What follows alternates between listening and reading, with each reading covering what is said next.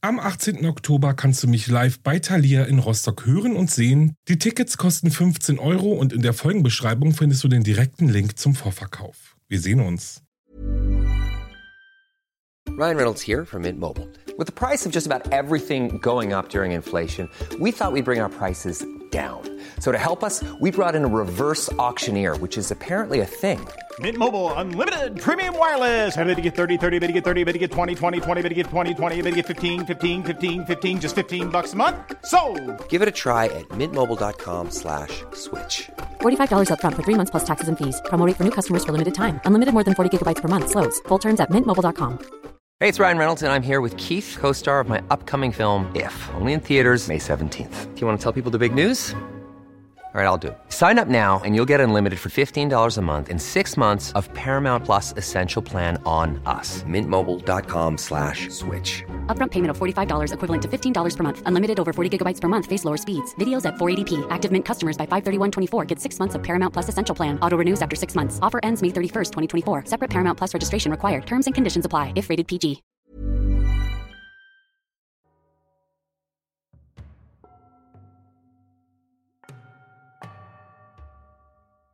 Hallo und willkommen zurück bei Wahre Verbrechen. Das ist mein Podcast und ich bin Alex. Es ist Donnerstag, es ist Crime Time und ihr seid hoffentlich alle bereit. Bevor es losgeht, gibt es ein dickes Dankeschön an euch alle dafür, dass ihr zuhört, folgt, bewertet, den Podcast weiterempfehlt und mir so liebe Nachrichten schreibt, wirklich. Ey, mir tut's auch leid, dass ich, also an alle, denen ich noch nicht geantwortet habe. Aber da kommt noch was, versprochen.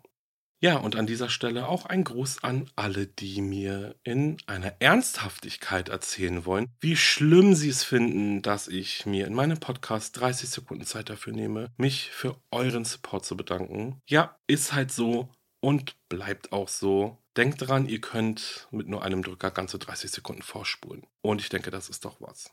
Das wird jetzt auch wieder einige aufregen. Aber gut, Lassen wir uns davon nicht aufhalten, denn ich habe euch heute einen Fall vorbereitet, den ich denke, einige schon kennen. Bleibt der leider manchmal nicht aus. Dennoch ist der Fall einfach zu spektakulär, um nicht auch hier bei wahre Verbrechen über ihn zu sprechen. Es geht um eine Gruppe von jungen Männern in ihren Zwanzigern. Es geht um Geld, es geht um Luxuspartys und eine Bruderschaft, die sogar über Leichen geht, um ihre Ziele zu erreichen.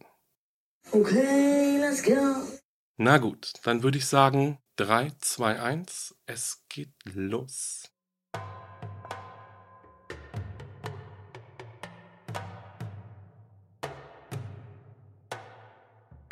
Belmont, Kalifornien. In einem Motel sitzen fünf junge Männer zusammen. Sie rauchen und trinken Whisky. Wild reden sie durcheinander, lassen ihre Ideen und Gedanken freien Lauf. Ihr Zusammenkommen hatte einen guten Grund. Sie trafen sich nicht, um einfach herumzublödeln, Poker zu spielen und Alkohol zu trinken. Nein, sie arbeiteten an etwas, das ihre Zukunft verändern sollte. Ein Plan, von dem sie noch lange zehren wollten und welches sie sogar dafür berühmt machen sollte. Es war aber auch ein Plan, von dem alles abhing, was sich die Gruppe junger Männer bis hierhin aufgebaut hat. Dieser Plan trug den Namen Project Sam und er sollte wirklich zu der Berühmtheit dieser jungen Männer führen. Sie alle waren Mitglieder der BBC Consolidated Inc., welche in den 80er Jahren gegründet wurde und sich als Investmentgesellschaft und privater Gesellschaftsclub versteht. BBC ist angesehen, mysteriös und steht kurz vor seinem Ende. Denn sollte Project Sam nicht gelingen, würde dies das Ende des sogenannten Billionaire Boys Club bedeuten. Project Sam, ein wasserdichter Plan, um schnell an sehr viel Geld zu kommen. Geld, das der BBC brauchte, um zu überleben. Im Mittelpunkt des Plans steht der iranische Politiker Hedayat Islaminier. Ein Mann, der ins Exil floh, um als Geschäftsmann Millionen in den USA zu machen. Er sollte entführt werden und dann dazu gezwungen werden, sein Vermögen, welches der BBC auf etwa 30 Millionen US-Dollar schätzte, seinem Sohn Reza überschreiben. Und anschließend würden sie ihn töten müssen, um nicht aufzufliegen. Die Billionaire Boys waren sich mehr als sicher. Niemand würde auch nur annähernd an sie denken, wenn es um die Frage nach dem oder die Täter geht. Denn schließlich ist Reza selbst Mitglied des BBC und Teil von Project Sam. Wenn sein Vater ihm sein Vermögen überschrieben hat, dann konnte Reza endlich seine immensen Schulden begleichen und er würde mehrere Millionen in den Club investieren. So würde jeder gewinnen, richtig? Project Sam stammt sogar zum größten Teil von Reza, dem Sohn des Opfers. Er wusste, sein Vater hat viele Feinde in seinem Heimatland, den Iran. Ein Mord konnte dementsprechend sehr leicht irgendeinem unbekannten Auftragsmörder in die Schuhe geschoben werden. Wer solche Feinde hat, wie sein Vater, der muss immer damit rechnen, dass ein Killer hinter ihm her ist. Joe Hunt, der Anführer und Gründer des BBC, war bereit, sich auf Resas Plan einzulassen. Er schien gut durchdacht und war mehr als lukrativ. Der Plan involvierte den Sohn des Opfers. Was gibt es Besseres? Eine Vertrauensperson also. Zudem verfügen sie dadurch über Insiderwissen. Und auch Resas Theorie, wie sie mit dem Mord davonkommen konnten, leuchtete ein. Project Sam war der perfekt geplante Mord. Doch werfen wir mal einen Blick darauf, wie dieses tödliche Abenteuer begann. Joe Hunt alias Joe Gamsky war der zweite Sohn von Kathy und Larry Gamsky. Er wurde am 31. Oktober 1959 geboren und bereits im Kleinkindalter überraschte er seine Eltern und Lehrer mit seiner akademischen Begabung.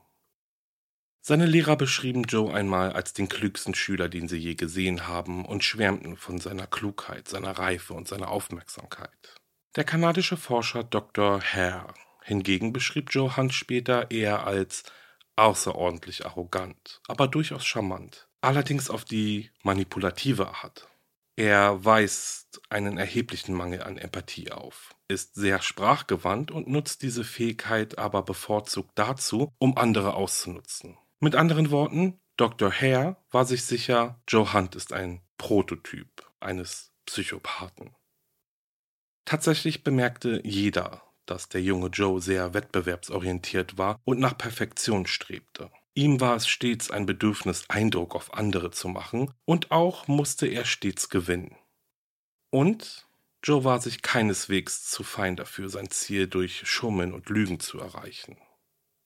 Joe Gamsky war nämlich sehr gut darin, seinen Spielkameraden eine komplett neue Wahrheit zu präsentieren, und zwar so, dass sie selbst irgendwann nicht mehr wussten, dass es in Wirklichkeit nur seine Wahrheit war. Diese Strategie wurde zu seinem Markenzeichen. Und als sich der junge Joe es sich zur Aufgabe machte, seinen Wortschatz zu verbessern, fügte er seinem Arsenal an Waffen weitere hinzu. Eine Fülle von Worten, die andere in ihrem Band zogen. Fachwörter, Fremdwörter, Synonyme. Joes Wortschatz wuchs und wuchs, und schon bald konnte man nicht mehr anders als in seinen Bann gezogen werden, wenn er sprach. Er wurde ein talentierter und einschüchternder Verkäufer seiner eigenen Fantasien und Bedürfnisse. Bereits mit zwölf Jahren erhielt Joe, genauso wie sein älterer Bruder, ein Stipendium einer der angesehensten Vorbereitungsschulen Los Angeles, den Harvard Club. Es war der erste Schritt hinein in die Elite-Universität Harvard, die weltweit einen außerordentlich guten Ruf besitzt. Und in der Vorbereitungsschule konnte Joe bereits jetzt schon anfangen zu beweisen, dass genau er der richtige Kandidat für einen Studienplatz auf der Universität war. Von seinen sozialen Fähigkeiten her passte Joe aber nicht so recht zu den Kindern von Schauspielern, Filmemachern und Geschäftsleuten. Zudem kam auch noch der Geldmangel seiner Familie. Die Gemskis waren nicht arm, aber sie hatten bei weitem nicht die finanziellen Mittel wie die Eltern von seinen Mitschülern. Er trat dem Forensikclub bei, der ihm ein bescheidenes soziales Leben auf der Schule ermöglichte, denn tatsächlich lernte er dort einige Schüler kennen, mit denen er sich anfreundete. Das alles endete dann aber an dem Tag, an dem er während einer Debatte Beweise fälschte und stur darauf bestand, dass dem nicht so war. Die Konsequenz war, Joe wurde rausgeschmissen. Auch zu Hause drehte sich in Joes Leben alles um die Schule. Sein Vater bestand darauf, dass seine Kinder ihn Larry nannten, sah sich selbst als der Lehrer seiner Kinder und verlangte sehr viel von ihnen ab. Sie sollten schnellstmöglich selbstständig werden. Sie sollten gut bezahlte Jobs haben und wichtige Positionen einnehmen. Mit Harvard hat es für Joe nicht geklappt. Er besuchte stattdessen die Universität of Southern California, brach sein Studium aber ab. Larry fackelte nicht lange und schickte seinen Sohn auf eine Wirtschaftsschule, wo er im Alter von 19 Jahren erfolgreich seine Prüfung zum Credified Public Accountant ablegte. Eine großartige Leistung. Und Joe machte sie noch großartiger. Denn laut seiner eigenen Aussage war er der jüngste Absolvent im gesamten Bundesstaat Kalifornien, der jemals in seinem Alter die Prüfung bestanden hatte. Dem war aber nicht so. Im Laufe seiner akademischen Laufbahn gelang es Joe trotz seiner für viele fremdwirkenden Art, zwei junge Männer zu beeindrucken. Dean Carney und Ben Dosty. Sie besuchten ebenfalls die Harvard School und lernten Joe dort kennen. Die drei freundeten sich in gewisser Weise an. Joe fing irgendwann an, ihnen zu erzählen, dass er gerne einen Investmentclub mit Mitgliedern aus wohlhabenden Familien gründen würde. Es sollten Mitglieder sein, deren Familien einen guten Ruf besaßen, viel Geld hatten und einflussreich waren. Zutaten, die den Club zum Erfolg helfen sollten. Unter anderem schwebte Joe vor, mit Rohstoffen zu handeln, was seiner Meinung nach bei geringem Risiko die größten Gewinne erbringen würde. Dean und Ben waren beeindruckt von den sprudelnden Ideen, die Joe ihnen präsentierte als wäre er schon seit Jahren im Business und wisse genau, worauf es ankommt und wo das große Geld begraben liegt. Joe erzählte ihnen auch, dass er ein Unternehmen mit einer utopischen Atmosphäre auf der Grundlage der Werke von Ayn Rand gründen wolle, in dem jeder das tun würde, wozu er am besten qualifiziert sei. Joes Eltern ließen sich scheiden und gemeinsam mit seinem Vater zog er 1980 nach Chicago. In Chicago angekommen, beginnt er einen Job an der Chicago Mercantile Exchange und schafft es schon binnen weniger Tage, nicht nur seinen Arbeitgeber zum Staunen zu bringen. Joe war ein mutiger Händler, dem es gelang, sehr schnell sehr erfolgreich zu sein. Und das Ganze durch einen seiner ersten Deals. Denn er überzeugte die Eltern von Dean Carney, Geld bei ihm anzulegen, was sie dann auch taten. Sie gaben Joe ganze 150.000 Dollar. Ungefähr zur selben Zeit änderte Joes Vater seinen Namen in Ryan Hunt und Joe folgte ihm und nahm den neuen Nachnamen ebenfalls an. Dennoch gab es hier einen kleinen entscheidenden Unterschied, denn Larry änderte seinen Namen auf legalem Weg, was Joe nicht tat. Er nannte sich jetzt einfach Hunt. Nach seinem steilen Aufstieg im Chicagoer Investmentbereich verlor Joe binnen weniger Wochen 14 Millionen Dollar. Ja, 14 Millionen. Doch glaubt man nicht, dass Joe nicht gewusst hatte, wie er das erklären sollte. Seine Geschichte war, dass er von Leuten erpresst wurde, die neidisch auf seinen Erfolg waren. Als er nach zwei Jahren nach LA zurückkehrte, hatte Joe nur noch vier Dollar in der Hosentasche. Dafür aber einen neuen Nachnamen und ein sehr interessantes Versprechen. Er versicherte denjenigen, die mit ihm ihr Geld verloren hatten, dass er einen todsicheren Plan hatte, wie er das Geld zurückgewinnen konnte. Und aus irgendeinem Grund glaubten ihm die Geprellten. Erinnern wir uns noch einmal schnell an Joes Geschichte, weshalb er ganze 14 Millionen Dollar verloren hatte. Neid und Missgunst. Doch was die Anleger nicht wussten war, dass Joe zwar ihr Geld genommen hatte und es auch angelegt hat, aber nicht unter den Namen der Anleger registriert hatte. Gegen ihn wurde ermittelt und er wurde für zehn Jahre vom Aktien- und Investmenthandel ausgeschlossen. Joe verlor das ganze Geld also aufgrund dessen, dass er den Hals nicht voll bekommen hat. Er wollte immer mehr. Er bestahl die Anleger und machte ihnen jetzt weiß, dass irgendjemand ihr Geld geklaut hat. Die Sperre vom Aktien- und Investmentmarkt hielt Joe natürlich nicht auf. Er kannte genug Wege, um das System zu umgehen. Er überredete Ben und Dean dazu, ihm zu helfen, Leute für einen Club zu sammeln, den er BBC nennen wollte, nach dem Bombay Bicycle Club in Chicago, wo er früher gerne Videospiele spielte. Der BBC ist ein Club für ausgewählte Mitglieder, ein Club für Leute, die steinreich waren. Das war seine Vision, genauso wie schon damals in der Schule. Ben und Dean kannten diesen Traum ja bereits und genauso wie damals sind sie auch jetzt wieder voll in Joes Bann gezogen. Und, gesagt, getan, für die drei jungen Männer, die gut gekleidet und redegewandt waren, war es nicht schwer, andere junge Männer für ihre Idee zu begeistern. Schließlich war das Image alles. Die Jungs sahen ziemlich gut aus, schienen eine Menge Geld zu besitzen und ihr Selbstbewusstsein war einschüchternd. Ben und Dean glaubten an Joe und Joe wusste, wie man gut redet. In kürzester Zeit war der Club auf den Beinen und wurde von naiven, leichtgläubigen Investoren gefüttert. Joe überzeugte die Menschen gerne davon, dass man das Leben und die Geschäfte am besten nach einer Philosophie lebte, die er paradox nannte. Dabei handelte es sich um eine Kombination aus Situations- und Nützlichkeitsethik. Mit anderen Worten, der Zweck heiligt die Mittel. Man sollte also alles tun, was man tun muss, um sich selbst zu nützen.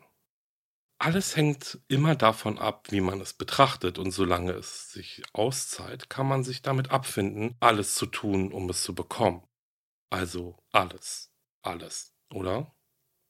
Die Kerngruppe der Boys, wie ich sie jetzt hier nenne, und wie sie sich auch selbst nannten, bereitete im Jahr 1983 eine Präsentation für 30 potenzielle Mitglieder vor, in der Joe erläuterte, wie der Club aufgebaut sein würde.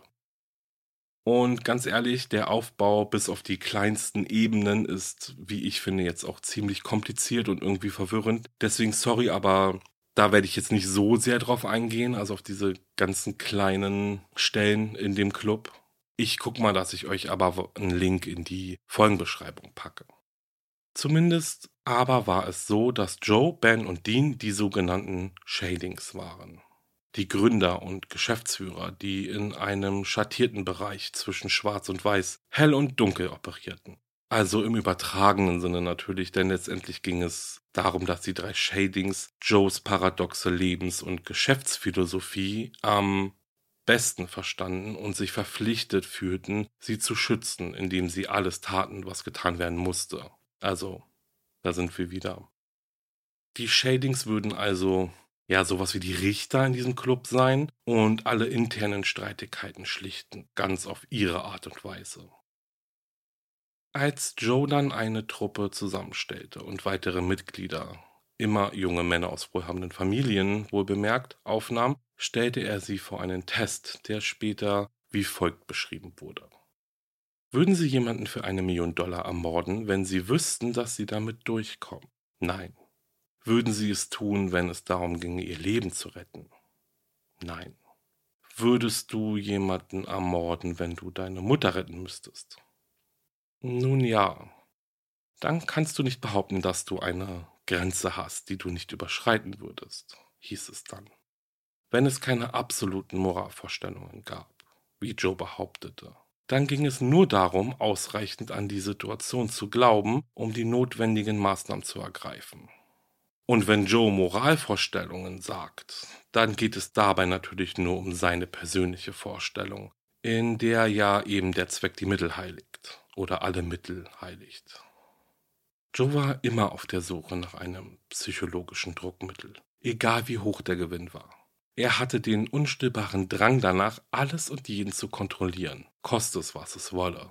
Er musste seine Mitglieder, seine Geschäftspartner, Freunde und Familie im Griff haben und immer wissen, wie sie in egal welcher Situation handelten.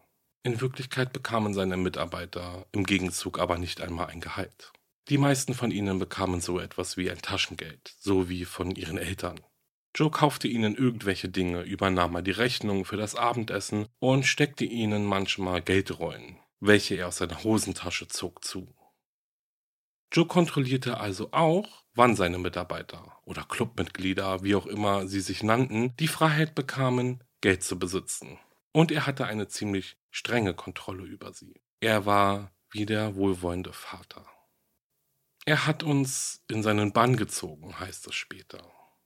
Joe hatte ein charismatisches Auftreten und die Fähigkeit, überzeugende Geschichten über seinen Erfolg zu erzählen und klar darzulegen, was zu tun war, um diesen Erfolg auch weiterhin zu haben. Die anderen kauften ihm alle seine Pläne ab und gerieten in eine emotionale Abhängigkeit und finanzielle. Joes Methode bestand darin, in seinen Boys das große Verlangen nach exklusiven Autos, schönen Mädchen und einem reichen Leben zu wecken, so dass sie alles mitmachten, was er tat und von ihnen verlangte, einschließlich einen Mord zu begehen.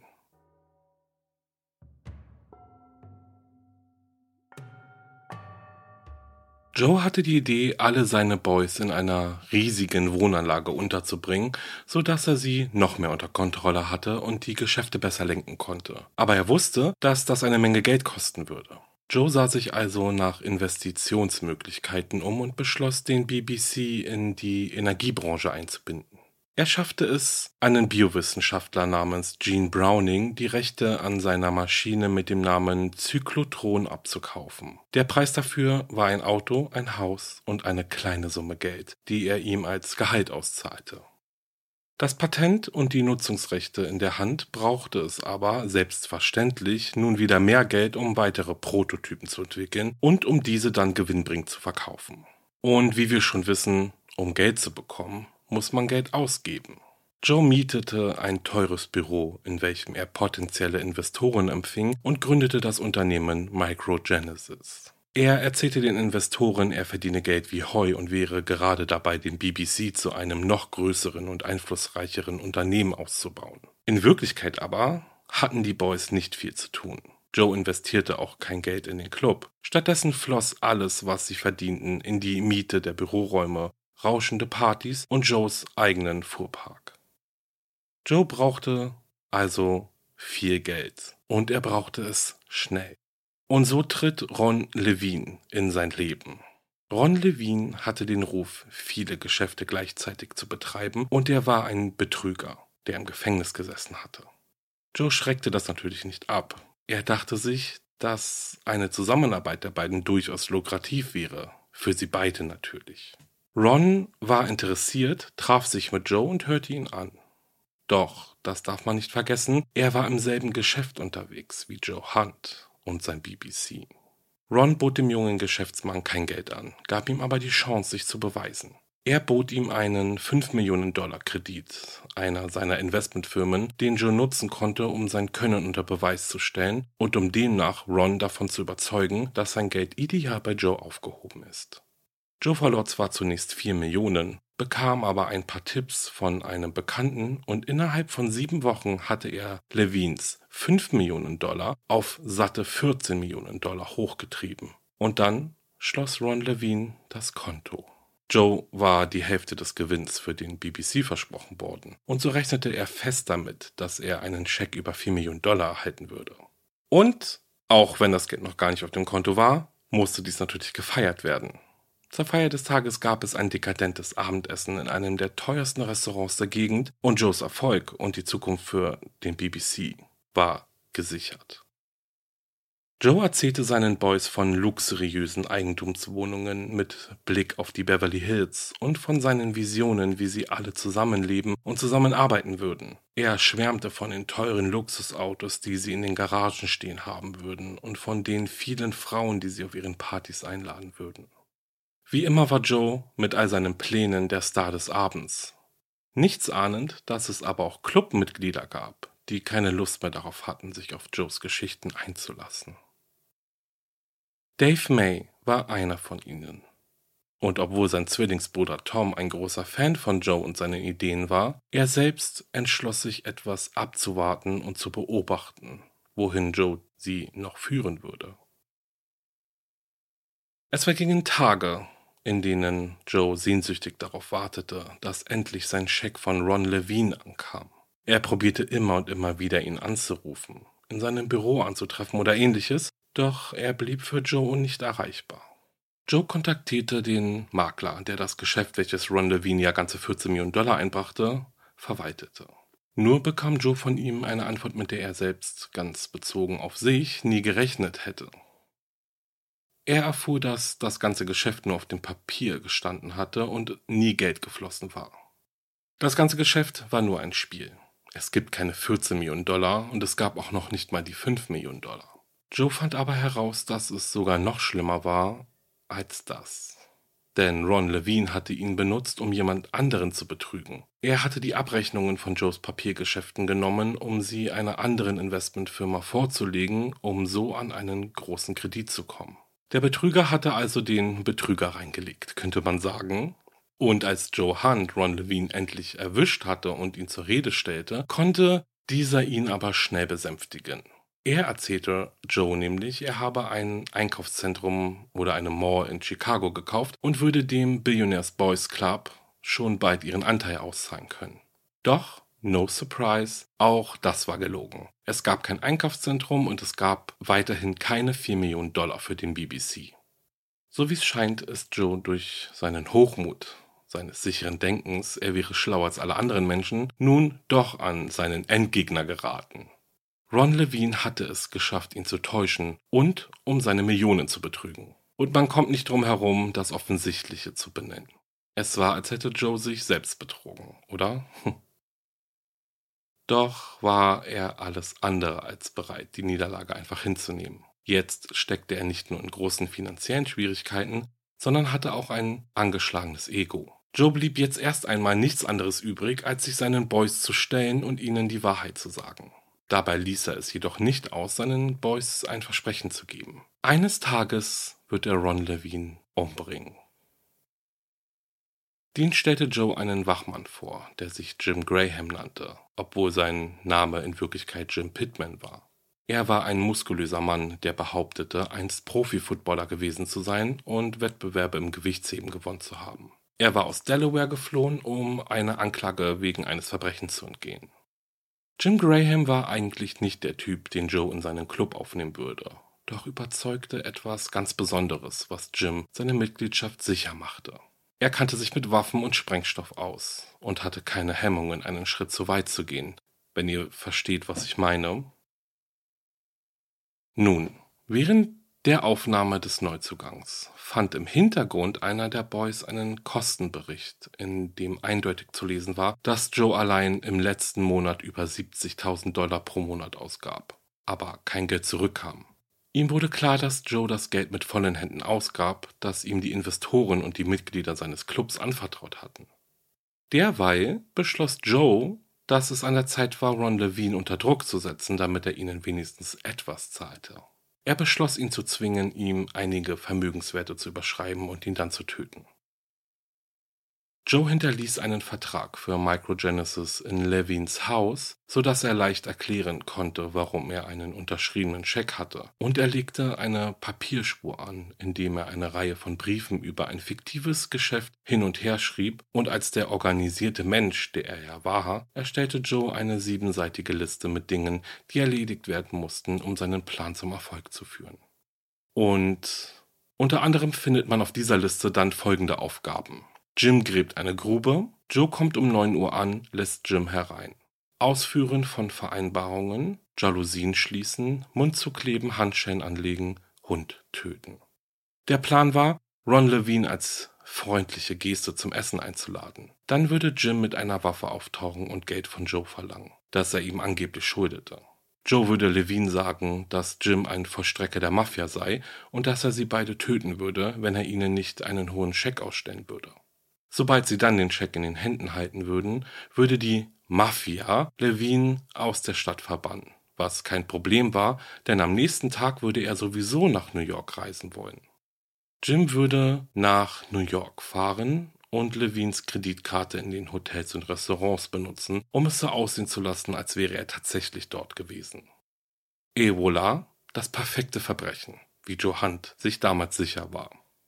Am Mittwoch, dem 6. Juni 1984, führten Joe und Jim diesen Plan dann durch. Sie brachten Levine dazu, einen Scheck von einem Schweizer Bankkonto über 1,5 Millionen Dollar zu unterschreiben. Dann legten sie ihm Handschellen an und brachten ihn ins Schlafzimmer, wo sie ihn mit dem Gesicht nach unten aufs Bett legten. Einer der beiden Männer schoss dann auf Ron Levine, wobei nie klar wurde, wer. Dann wickelten sie die Leiche in die Bettdecke und schleppten sie nach draußen, um sie in den Kofferraum von Rons eigenen BMW zu packen. Es war Joes Idee, ihn zum Soul Dead Canyon zu bringen, etwa eine Stunde von Los Angeles entfernt. Er ging dort oft auf die Jagd und wusste, dass dies der perfekte Ort war, um eine Leiche loszuwerden. Alles oder jeder, der dort zurückgelassen werden würde, würde nie wieder gefunden werden. Dean Carney der damals anwesend war, erzählte später vor Gericht von einem Clou, so hat es Joe Hunt selbst beschrieben, welchen er und Jim am Canyon durchführten. Sie schossen mehrmals auf Levins Leiche, um ihn unkenntlich zu machen. Während dieser grausamen Tat waren Teile von Levins Gehirn aus seinem Schädel gesprungen und auf seiner Brust gelandet. Ein Bild, das Dean Carney, wie er selbst sagt, nie vergessen würde.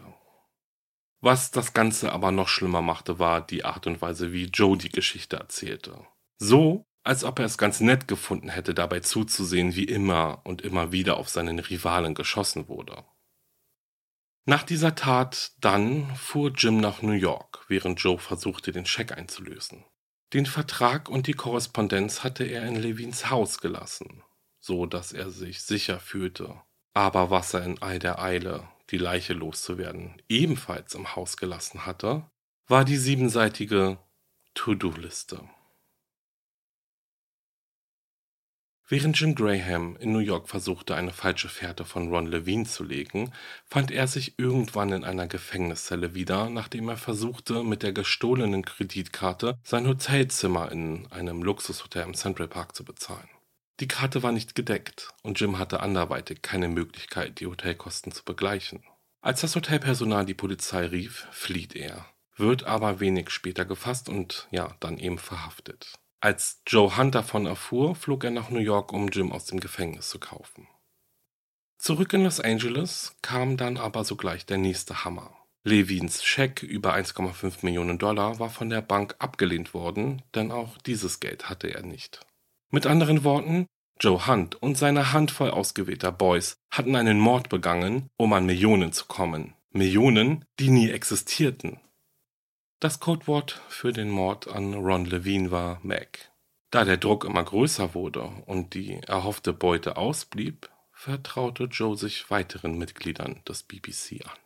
Er wählte eine Handvoll Mitglieder aus, von denen er glaubte, ihnen vertrauen zu können, womit er zum größten Teil tatsächlich auch Recht haben sollte. Die Boys, die von Mac erfahren haben, waren zwar auf eine Art geschockt darüber, dass Joe einen Mord geplant und begangen hatte, doch andererseits zeigte er ihnen dadurch nur, wie sehr er hinter seiner paradoxen Lebensphilosophie stand. Der Zweck heiligt die Mittel, das dürfen wir nicht vergessen. Dave May war ja der Boy, der schon diesen Bericht äh, gefunden hat, wenn ihr euch erinnert, war eigentlich gar nicht in den Plan eingeweiht, erfuhr aber dennoch von dem Plan. Aus Angst, wie weit Joe Hunt wohl noch gehen würde, erzählte er dann seinem Vater von der Tat, der wiederum einen Anwalt einschaltete.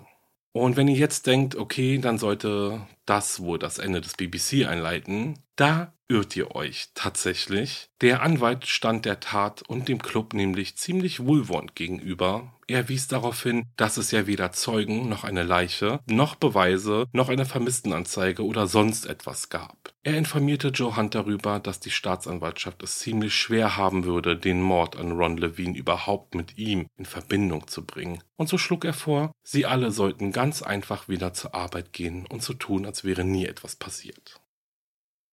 Um die Moral der Gruppe zu heben, schmiss Joe eine teure Party und kaufte für etwa 20.000 Dollar zehn Motorräder, die er den Boys schenkte. Und natürlich war die Begeisterung groß. Beim Anblick dieser Motorräder war es leicht zu vergessen, dass sie echte Probleme hatten.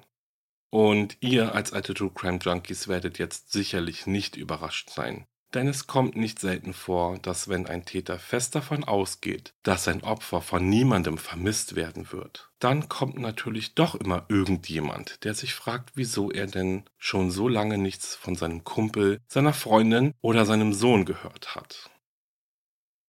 Ron Levins Vater erreichte seinen Sohn seit Tagen nicht mehr übers Telefon. Die Tür öffnete er auch nicht und gesehen worden war er auch schon eine Weile nicht mehr also meldete er seinen Sohn als vermisst. Die Polizei stieß natürlich sofort auf Levins kriminelle Vergangenheit, Betrug, Diebstahl und andere krumme Dinge. Seine Akte war gefüllt und womöglich dachten sich die Ermittler, dass es wohl keine so große Überraschung war, wenn so jemand wie Ron Levine einfach von der Bildfläche verschwindet. Und damit will ich sagen, die Ermittlungen um Ron Levines Verschwinden kamen anfangs nur sehr stockend in Gang. Doch diese Tatsache spielte Johann ganz gut zu, denn er hatte sich schon längst um ganz andere Dinge zu kümmern. Weniger als zwei Wochen nach dem Mord an Ron Levine klopfte Reza Eslaminia an die Tür des BBC. Er war zu einer der legendären Partys eingeladen worden. Von dem ersten Moment an war Reza beeindruckt von dem Club, von seinen Mitgliedern, dem Selbstbewusstsein, das sie ausstreiten, das Geld und die Macht. Es überwältigte ihn und veranlasste ihn prompt dazu, genau das alles auch haben zu wollen. Reza wollte um alles auf der Welt ein Billionärboy sein. Es heißt, dass er den Reichtum seines Vaters aus dem Opiumhandel anpries, um die Aufmerksamkeit des Clubs zu bekommen. Jetzt, wo er auf ihrer Party war, war es nur noch ein kleiner Schritt zum Project Sam, dem Entführungsplan, der Resas Eintrittskarte in den Club war und auch diesen von dem finanziellen Ruin retten sollte.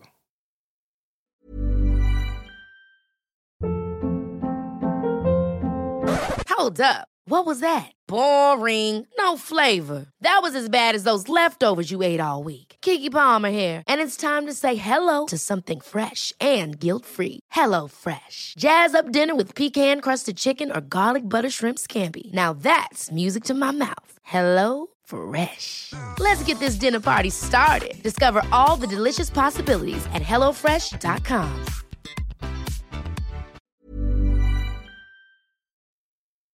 Da Risas Vater im Begriff war, zu einer Europareise aufzubrechen, mussten sich die Boys beeilen.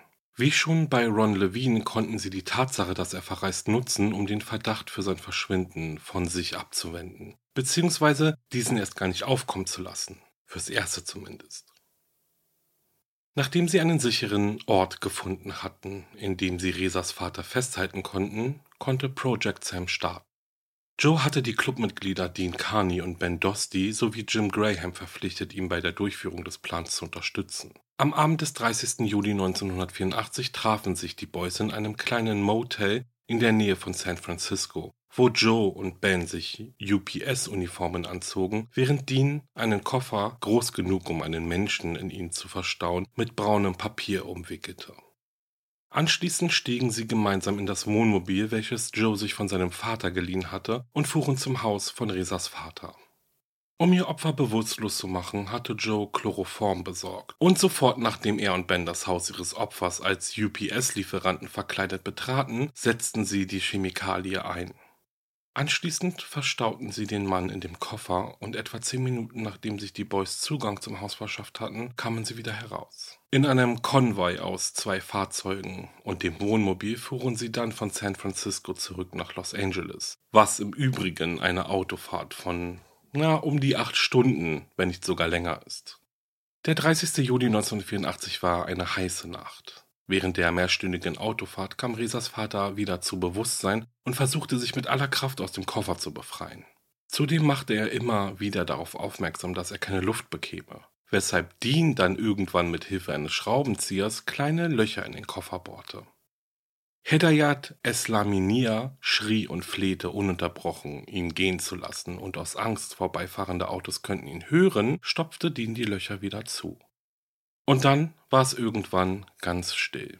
Keine Hilferufe mehr. Kein Klopfen, kein Randalieren, nichts. Irgendwann entschlossen sich die Boys dann abzufahren und an einem abgelegenen Ort nach ihrem Opfer zu sehen. Dean öffnete den Koffer und sogleich kam ihm ein unbeschreiblicher Gestank entgegen. Er schlug den Kofferdeckel zu und wandte sich ab. Joe aber drängte ihn erneut nachzusehen, um zu bestätigen, was sie alle in diesem Moment wohl schon geahnt hatten. Ihre Karte zum Reichtum und der Rettung des BBC war tot. Tot. Noch bevor sie Opfer dazu bringen konnten, sein Vermögen auf seinen Sohn Resa zu übertragen. Joe, Dean, Jim und Ben brachten den Koffer in ihr Versteck und besprachen dann dort, was sie als nächstes tun sollten. Sie nahmen die Leiche aus dem Koffer, wickelten sie in eine Plane und brachten sie zu der Slowdead-Schlucht. Dann warfen sie den Leichnam den Berg hinunter. Joe Hunt glaubte, dass der ungeplant frühe Tod von Hedayat Islaminia aber irgendwie doch noch zu ihren Gunsten ausfallen könnte. Sein Plan war es, seine Unterschrift zu fälschen, um sich so Zugang zu seinen Konten zu verschaffen. Unglaublicherweise funktionierte dieser Plan auch. Resa hatten die Boys bisher noch nichts von dem Tod seines Vaters erzählt, denn Joe fand, dass es noch nicht an der Zeit dafür war. Zuerst sollte er für sie und den Club die Konten seines Vaters leerräumen. Gemeinsam mit Ben bereitete Resa sich darauf vor, mit dem gefälschten Dokument, welches ihm das Vermögen seines Vaters zusprach, in die Schweiz zu reisen. Während die beiden also im Flugzeug sitzen, ahnt Joe Hunt noch nicht, wie sehr sich die Lage rund um ihn, seinen Club und den Mord an Ron Levine zuspitzte. Im Hintergrund haben sich Tom und Dave May dazu entschieden, sich gegen Joe Hunt und den Club zu stellen und die Machenschaften ihres Anführers auffliegen zu lassen. Die Brüder sammelten Beweise, Dokumente, Fotos, handschriftliche Aufzeichnungen, also alles, was sie finden konnten, zusammen und zeigten Joe bei der Polizei an. Den Ermittlern jedoch reichten diese Beweise nicht aus, um Joe Hunt tatsächlich einen Mord nachweisen zu können. Ron Levine war zwar verschwunden, doch konnte es nach wie vor so gewesen sein, dass er sich auf seiner Geschäftsreise befand, wie geplant also. Ja, sein Vater hatte nichts von seinem Sohn gehört, dennoch, Ron war alt genug und die Reise war ganz offiziell geplant. Außerdem war es so, nichts deutete auf einen Mord hin, kein Tatort und viel wichtiger, keine Leiche. Detective Zöller beschloss, nachdem er die Dokumente von Tom und Dave May erhalten hatte, Ron Levines Haus zu durchsuchen, um zu sehen, ob er die Liste finden würde, die Joe nach Angaben der beiden Brüder dort vergessen hatte. Und wenn ihr euch erinnert, geht es ja um diese siebenseitige To-Do-Liste, in der Joe ja Punkt für Punkt die Durchführung von Levins Ermordung aufgeschrieben hatte. Rons Vater verschaffte den Ermittlern Zugang zu der Wohnung seines Sohnes. Sie stießen auf etliche Dokumente, Notizen und Kontoauszüge, die auf diverse krumme Geschäfte hindeuteten, in die Ron verwickelt war. Das eine Dokument aber, weswegen sie nun in der Wohnung von Ron Levine standen, fanden sie nicht. Also nicht sie selbst. Denn irgendwann war es Rons Vater, der den Ermittlern einen gelben Notizblock überreichte, von dem er nicht wusste, was er mit ihm anfangen sollte. Detective Zeller aber wusste genau, was das für ein Notizblock war. Er hinterließ auf dem Anrufbeantworter von Tom May eine Nachricht, dass er ihn anrufen solle. Und jetzt kommt's. Joe Hunt hatte natürlich bemerkt, dass ihm Dokumente gestohlen wurden und offensichtlich jemand Beweise zusammensuchte, um ihn dran zu kriegen. Tom und Dave May war er schon immer etwas skeptisch gegenüber, und so waren es natürlich die beiden Brüder, die er zuerst im Verdacht hatte, ihn zu hintergehen. An dem Abend, als Detective Zöller nun also diese Nachricht auf Toms Anrufbeantworter hinterlassen hatte, brach Joe in dessen Wohnung ein, um nach dem verschwundenen Dokument zu suchen. Dabei hörte er sich die Nachricht an und war nun voller Gewissheit, dass Tom und sein Bruder Dave ihn tatsächlich an die Polizei ausgeliefert haben, und für ihn bedeutete das nun Krieg. Am Tag darauf versuchte Joe Dave und Tom dazu zu bringen, sich mit ihm in einem Lagerhaus zu treffen. Er wollte mit ihnen reden. Aus Angst aber vor ihm lehnten sie ab. Als erste Konsequenz warf Joe die Brüder aus dem BBC und beschlagnahmte ihre Autos, was natürlich bei weitem nicht dafür ausreichte, die beiden wieder auf seine Seite zu ziehen. Gemeinsam mit den Boys, denen er noch vertraute, schmiedete er Pläne für weitere Verbrechen und Diebstähle, einschließlich des Mordes eines Mädchens, welchen er Tom und Dave May anhängen wollte. Auch plante er, wie sie die beiden Brüder von der Straße abdrängen und sie so in einen tödlichen Unfall verwickeln würden. Seine Feinde mussten ausgeschaltet werden, komme was wolle. Joe Hunt war hintergangen worden, eine Tatsache, die er niemals einfach so hinnehmen würde. Die übrigen BBC-Jungs aber begannen sich ernsthaft über Joe zu wundern. Er hörte sich irgendwie verrückt an. Am 28. September wurde Joe wegen des Mordes an Ron Levine verhaftet. Während Zeller ihn verhörte, blieb er völlig ruhig und beherrscht. Ihm wurden Fingerabdrücke abgenommen und während er so dasaß, wurden seine Fingerabdrücke mit denen auf der To-Do-Liste verglichen. Sie stimmten überein. Joe bestand darauf, dass er und Ron Levine sehr gute Freunde gewesen seien und dass Ron ihm sogar eine teure Uhr gekauft habe. Joe war übermütig und glaubte, dass die Polizei nichts gegen ihn in der Hand hatte. Doch als Zöller ihm seine To-Do-Liste zeigte, die er in Rons Wohnung gefunden hatte, verlangte Joe prompt nach seinem Anwalt. Joe wurde daraufhin aus dem Verhör entlassen und durfte nach Hause gehen, was ihn in seinem Gefühl bestärkte, dass die Ermittler ihm wirklich nichts anhängen konnten. Er versammelte seine Kerngruppe um sich und forderte Dean auf, für ihn ein Alibi für die Nacht von Ron Levines Tod vorzubereiten. Dean willigte ein, wurde aber zunehmend nervöser. Er befürchtete, dass auch er mit dem Mord in Verbindung gebracht werden könnte.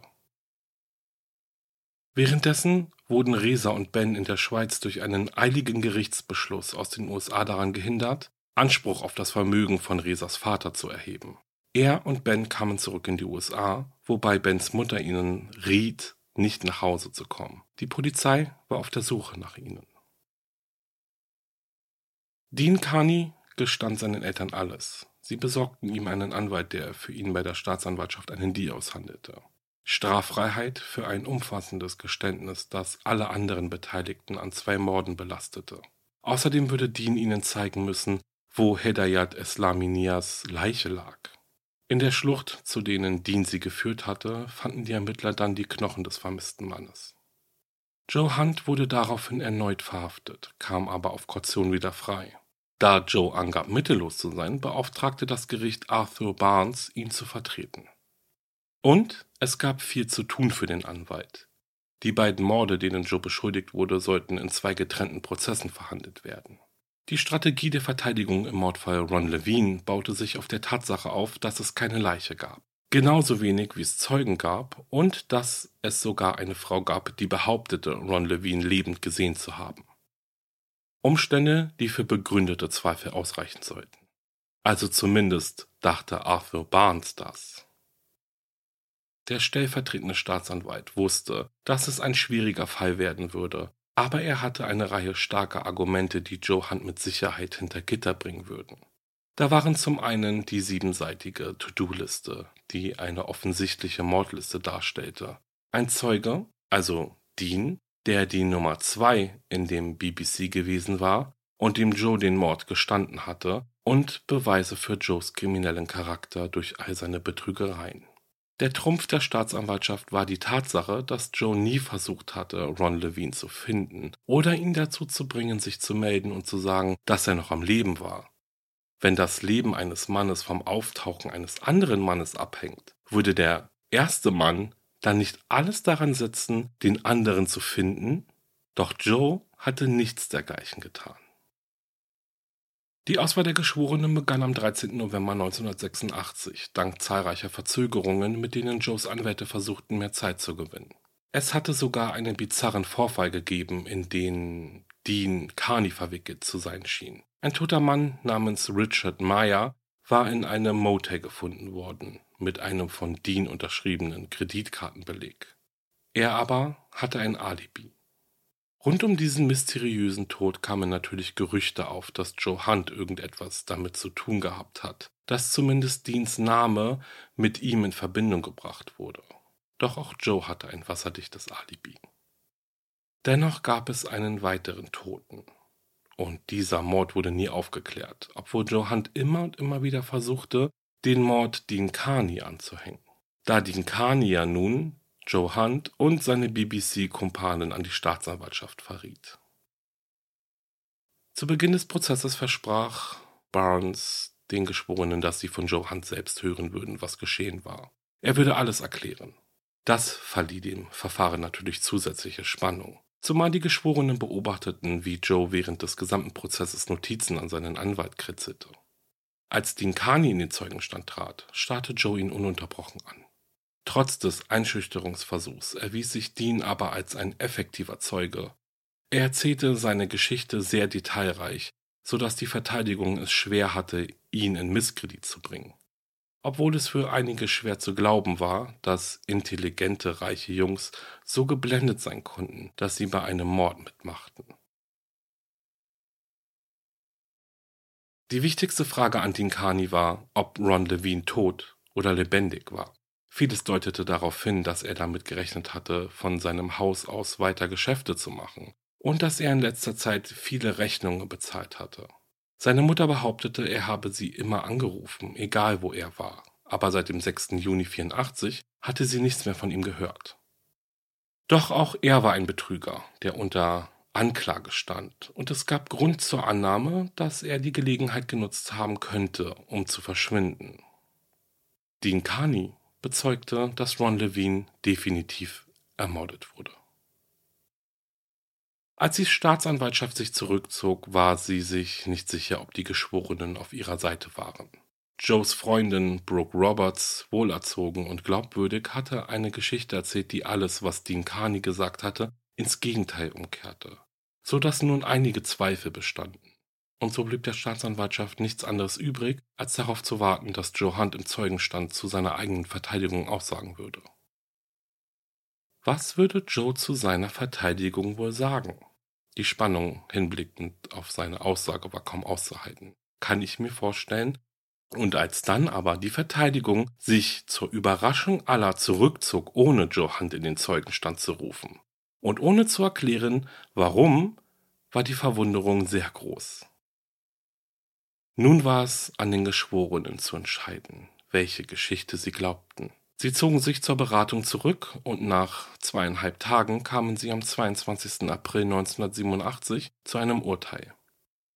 Im Alter von 26 Jahren wurde Joe Hunt von den Geschworenen des Mordes ersten Grades für schuldig befunden. Doch nicht nur das. Sie hatten auch besondere Umstände festgestellt, die ihn in Kalifornien für die Todesstrafe qualifizierten, wenn man das so sagen darf. Joe zeigte keine weiteren Emotionen. Nach der Verhandlung gab er mehrere Erklärungen ab. Eine davon war, dass die ganze Sache eine Tragödie sei. Er sagte, dass Ron Levine am Leben sei und eines Tages gefunden werden würde. Das Urteil sei einer dieser unglücklichen Umstände eines komplizierten Fehlers, sagte er. Was er jetzt tun werde, sei das, was er am besten könne. Meinen Kopf hochhalten, sagte er. Das Gericht verhängte für Joe Hunt eine lebenslange Haftstrafe ohne die Aussicht auf Bewährung. Und Joe tat sofort alles dafür, um schnellstmöglich in Berufung gehen zu können. Er trat unter anderem in der Sendung 60 Minutes mit Ed Bradley auf und präsentierte eine komplizierte Erklärung für alles, auch für die siebenseitige To-Do-Liste. Nichts davon deutete natürlich auf Mord hin, sagte er. Und er sei zuversichtlich, dass er letztendlich bald wieder frei sein werde. Joe Hunt hatte versucht, NBC daran zu hindern, eine Miniserie über seinen Prozess auszustrahlen, mit der Begründung, dass er zwar bereits wegen des Mordes an Ron Levine verurteilt worden war, aber gegen dieses Urteil erstens Berufung eingelegt wurde und ein zweites Urteil bezüglich des Mordes an Hedayat Islaminia ja noch bevorstehe. Joe und sein Anwaltsteam befürchteten, dass diese Miniserie den Prozess beeinflussen würde. Dennoch erlaubten die Gerichte NBC Ende 87 die Ausstrahlung der Serie, ohne zu ahnen, dass diese Geschichte von Joe Hunt und seinem Billionaires Boys Club eines Tages zu einem weiteren brutalen Doppelmord führen würde. Ein Experte erklärte, wie NBC versuchte, den Film als eine Reihe von fiktiven Szenen auszugeben, die auf die wesentliche Wahrheit hinausliefen. Aber sie verwendeten mehrere reale Namen, darunter den von Joe Hunt, und mehrere der Boys vom BBC wurden als technische Berater hinzugezogen und dafür bezahlt, die Serie überhaupt entstehen zu lassen. Kommen wir aber mal ganz kurz auf diesen Doppelmord zu sprechen, der mit dieser BBC Miniserie von NBC in Verbindung gebracht wird. Es ist ein Fall, der ebenso bekannt ist wie dieser hier, würde ich sagen. Im Juli 1989 sahen Eric und Lai Menendez damals 18 und 21 Jahre alt, in Los Angeles eine Wiederaufführung von The Billionaire Boys Club. Eric war begeistert und stellte sich vor, was sie tun würden, wenn sie nur an das Geld ihrer Eltern herankämen. Die Menendez-Brüder schmiedeten also einen Plan zur Ermordung ihrer Eltern, basierend auf Johans Plan, es so aussehen zu lassen, als hätten Terroristen sie entführt und getötet. Sie dachten sich, dass ihr Vater wahrscheinlich Feinde aufgrund seiner Geschäfte mit dem Nahen Osten hatte und dass sie immer die Mafia beschuldigen konnten. Wie sollte die Polizei da auf sie kommen? Eines Abends kamen sie dann mit zwei Schrotflinten Kaliber 12 nach Hause. Während ihre Eltern Kitty und José im Wohnzimmer ihrer Villa in Beverly Hills den Abend ausklingen ließen, gab Laie den ersten Schuss ab, direkt in den Hinterkopf seines Vaters. Eric sollte seine Mutter erschießen, aber als sie fliehen wollte, schoss Lyle auf sie und traf sie nur ins Bein. Sie fiel zwischen die Couch und den Couchtisch, lebte aber noch. Lyle ging währenddessen zum Auto, um die Schrotflinte nachzuladen. Auch Eric hatte seiner Mutter mehrmals in den Arm und in die Brust geschossen. Doch sie versuchte weiterhin wegzukriechen. Schließlich beendeten mehrere Schüsse in den Kopf ihr Leben. Als es vorbei war, hatte José sechs Kugeln abbekommen und Kitty zehn. Die Brüder riefen daraufhin den Notruf an und berichteten, dass Eindringlinge ihre Eltern ermordet hätten. Bei der Polizei schoben sie die Tat der Mafia zu, machten dann aber einen großen Fehler. Sie begaben sich in einen Kaufrausch, kann man sagen, der sich bis zum Jahresende auf über eine Million Dollar belief. was die Aufmerksamkeit der Ermittler wiederum auf sie zog. Denn wieso würden zwei junge Männer, die ihre Eltern auf so brutale Art und Weise verloren haben, so kurz nach diesem Vorfall in so einen Kaufrausch geraten, Luxus, Kleidung kaufen, Autos und sonst was? Die Ermittler fanden Beweise dafür, dass die beiden Brüder nur zwei Nächte vor dem Mord an ihren Eltern mit gefälschten Ausweisen zwei Schrotflinten gekauft hatten. Die Polizei beschlagnahmte schließlich Tonbandaufnahmen von Therapiesitzungen zwischen Eric und seinem Therapeuten, in denen er die Morde gestand. Und bei der Verhandlung sagte der Therapeut aus, dass die Brüder durch den Film über die Billionaire Boys inspiriert worden waren. Die erste Reihe von Prozessen endete mit einem unterschiedlichen Urteil in der Frage, ob die Brüder missbraucht worden waren oder nicht. Ihr zweiter Prozess fiel jedoch ganz anders aus. 1995 wurden die Brüder wegen Mordes ersten Grades in zwei Fällen zu lebenslanger Haft verurteilt. Genau wie Joe Hunt wurden sie durch ihr Anspruchsdenken und ihren arroganten Narzissmus verraten. Was sie sich von den Morden versprachen, war etwas ganz anderes als das, was sie schlussendlich bekamen. Nun war Joe Hunt aber, ja wie wir wissen, nicht alleine an den Morden beteiligt, sondern erhielt tatkräftige Unterstützung von seinen Vertrauten. Erinnern wir uns mal an Ben und Resa, die ja nachdem sie aus der Schweiz wiederkamen, direkt geflohen sind. Sie nahmen die Identität zweier Verstorbener an, um so den Ermittlern zu entkommen. Aufgrund von Resas gefälschten Ausweis wurden sie aber letztendlich doch gefasst. Ben und Resa wurden wegen der Entführung und Ermordung von Resas Vater vor Gericht gestellt, wobei sie sich hauptsächlich auf die Aussagen von Dean Carney stützten. Ben zum Beispiel behauptete, er sei gar nicht an der eigentlichen Aktion beteiligt gewesen, da Joe Hunt gesagt habe, er werde nicht gebraucht. Reza sagte, er habe von dem Plan Project Sam noch nie etwas gehört. Beide wurden dennoch für schuldig befunden. In Resas Fall war es aber so, dass er nicht für schuldig befunden wurde, von der Ermordung seines Vaters im Voraus gewusst zu haben, doch später zeigte eine Notiz in seinem Terminkalender, dass er sehr wohl von dem Entführungsplan gewusst hatte. Beide junge Männer wurden zu lebenslänglich ohne Bewährung verurteilt und legten sofort Berufung ein. Jim Graham wurde wegen des Mordes an Ron Levine in zwei Prozessen verurteilt. Beide Prozesse endeten mit einem nicht rechtskräftigen Urteil. Der Staatsanwalt willigte daraufhin einen Vergleich wegen Beihilfe zum Mord und Tragen einer illegalen Waffe ein.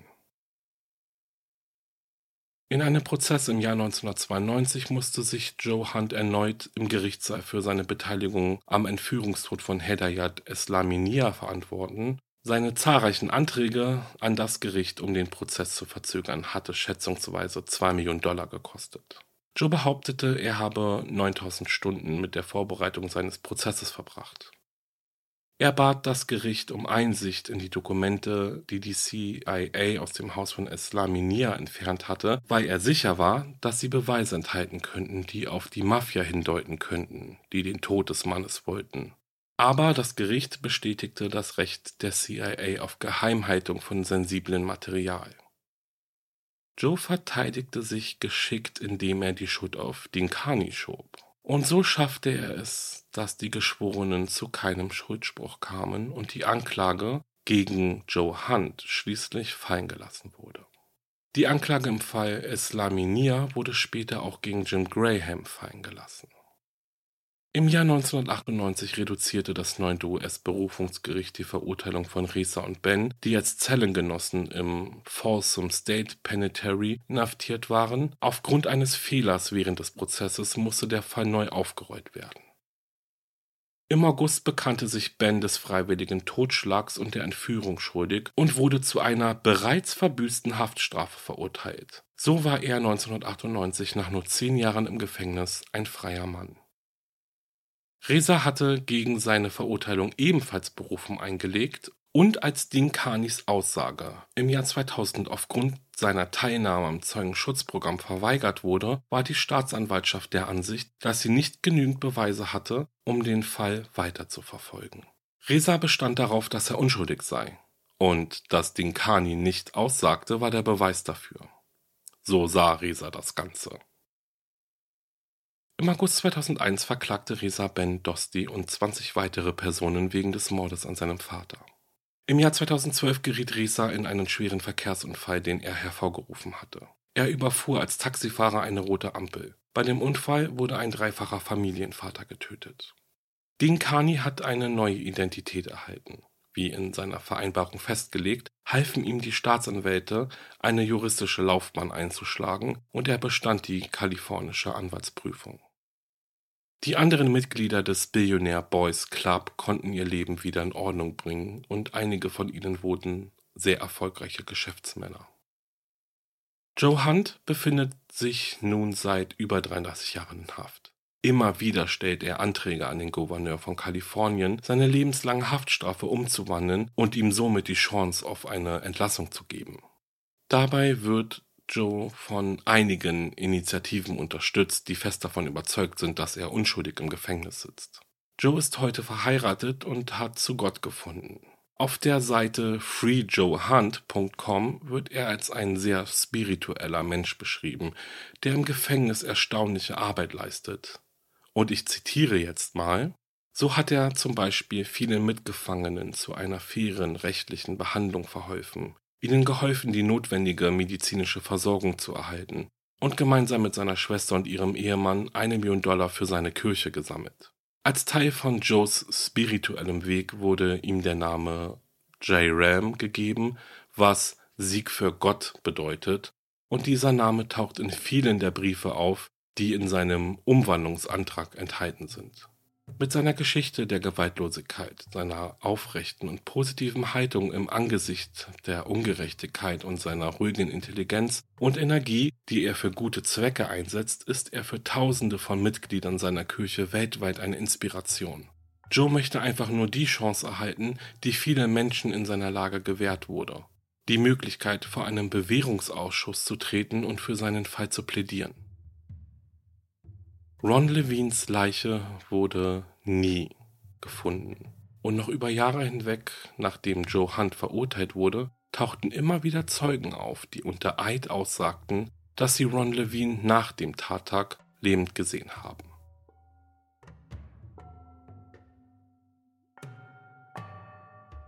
Ja, und das war's mit dem Fall.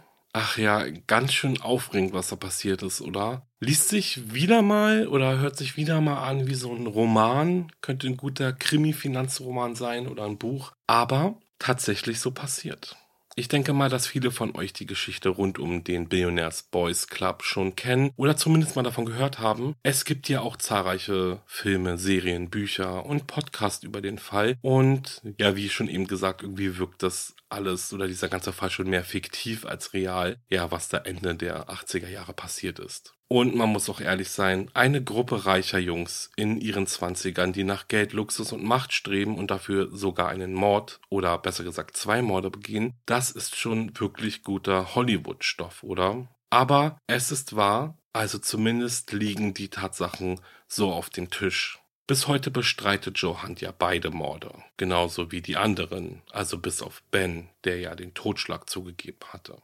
Aber was alles andere betrifft, haben wir Deans ausführliche Aussage und Joes Gegenaussage. Die Geschworenen und das Gericht haben entschieden, Joe Hunt hat einen fairen Prozess bekommen und wurde letztendlich wegen des Mordes an Ron Levine schuldig gesprochen. Dafür muss es also irgendwie ausreichend Beweise oder zumindest Indizien gegeben haben, denke ich, oder? Ich meine, okay, eine geschworenen Verurteilung heißt natürlich jetzt nicht, dass der Täter zu 100%ig wirklich der Täter war. Ich meine, das haben wir auch schon oft genug mitbekommen. Und nochmal, Joe Hunt bestreitet bis heute beide Morde. Ron Levines Leiche wurde auch bis heute noch nicht gefunden. Dass sich da jetzt eine Initiative gründet, die ihnen aus dem Gefängnis raushelfen möchte, ist vielleicht gar nicht so verwunderlich, denke ich. Ja, ist Joe Hunt also eventuell doch unschuldig? Wurde er selbst Opfer eines Komplotts und hat man ihm nur die Schuld zugeschoben, so wie er ja selbst behauptet? Eieiei, und es ist wirklich ein Hin und Her der Gedanken. Mich würde interessieren, was ihr denkt. Ich meine, klar, meine Erzählung ist jetzt nicht so detailreich wie die Ermittlungsakten zum Beispiel. Aber denkt ihr, Joe Hunt ist zum Mörder geworden, um all das Geld zu bekommen? Oder sitzt er ja nun, wie viele andere eben auch glauben, unschuldig im Gefängnis? Ich persönlich, und das ist jetzt wirklich auch nur meine persönliche Meinung, was heißt Meinung, sind eigentlich meine persönlichen Gedanken zu dem Fall. Ich denke, dass Joe Hunt nicht ganz unschuldig sein wird. Und ich denke, dass die anderen Boys auch viel zu harmlos davongekommen sind. Ja, ach so, da stellt sich auch gleich noch eine weitere Frage oder eine Feststellung. Denn wenn alles so passiert ist, wie Dean ausgesagt hat, sind dann alle, bis auf Joe, eigentlich mit dem perfekten Verbrechen davongekommen? Ja, ich bin sehr gespannt, ob da noch in den nächsten Jahren etwas Neues rauskommt. Und würde mich jetzt aber auch schon von euch verabschieden. Ein Weird Crime gibt es ja in dieser Folge nicht, aber in der nächsten Folge wieder. Ich denke mal, dass dieser Fall schon wirklich weird genug war. Ich bedanke mich fürs Zuhören und bitte euch ganz doll, wenn euch mein Podcast gefällt. Dann schreibt bitte eine liebe Bewertung und drückt wie wild den Sterneherzen-Brezel-Knopf. Ja, wie diese Lebkuchen. Oh Mann, ey, die stehen ja auch schon bald wieder in den Läden. Ist irre, wie die Zeit vergeht, oder? Naja.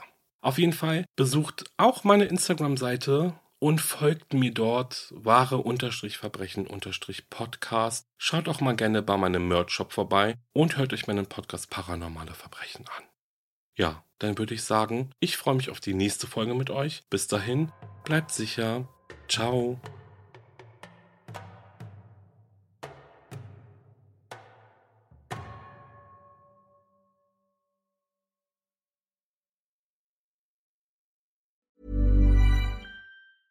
Ever catch yourself eating the same flavorless dinner three days in a row? Dreaming of something better? Well, HelloFresh is your guilt-free dream come true, baby. It's me, Kiki Palmer. Let's wake up those taste buds with hot, juicy pecan-crusted chicken or garlic butter shrimp scampi. Mm. Hello Fresh. Stop dreaming of all the delicious possibilities and dig in at HelloFresh.com. Let's get this dinner party started.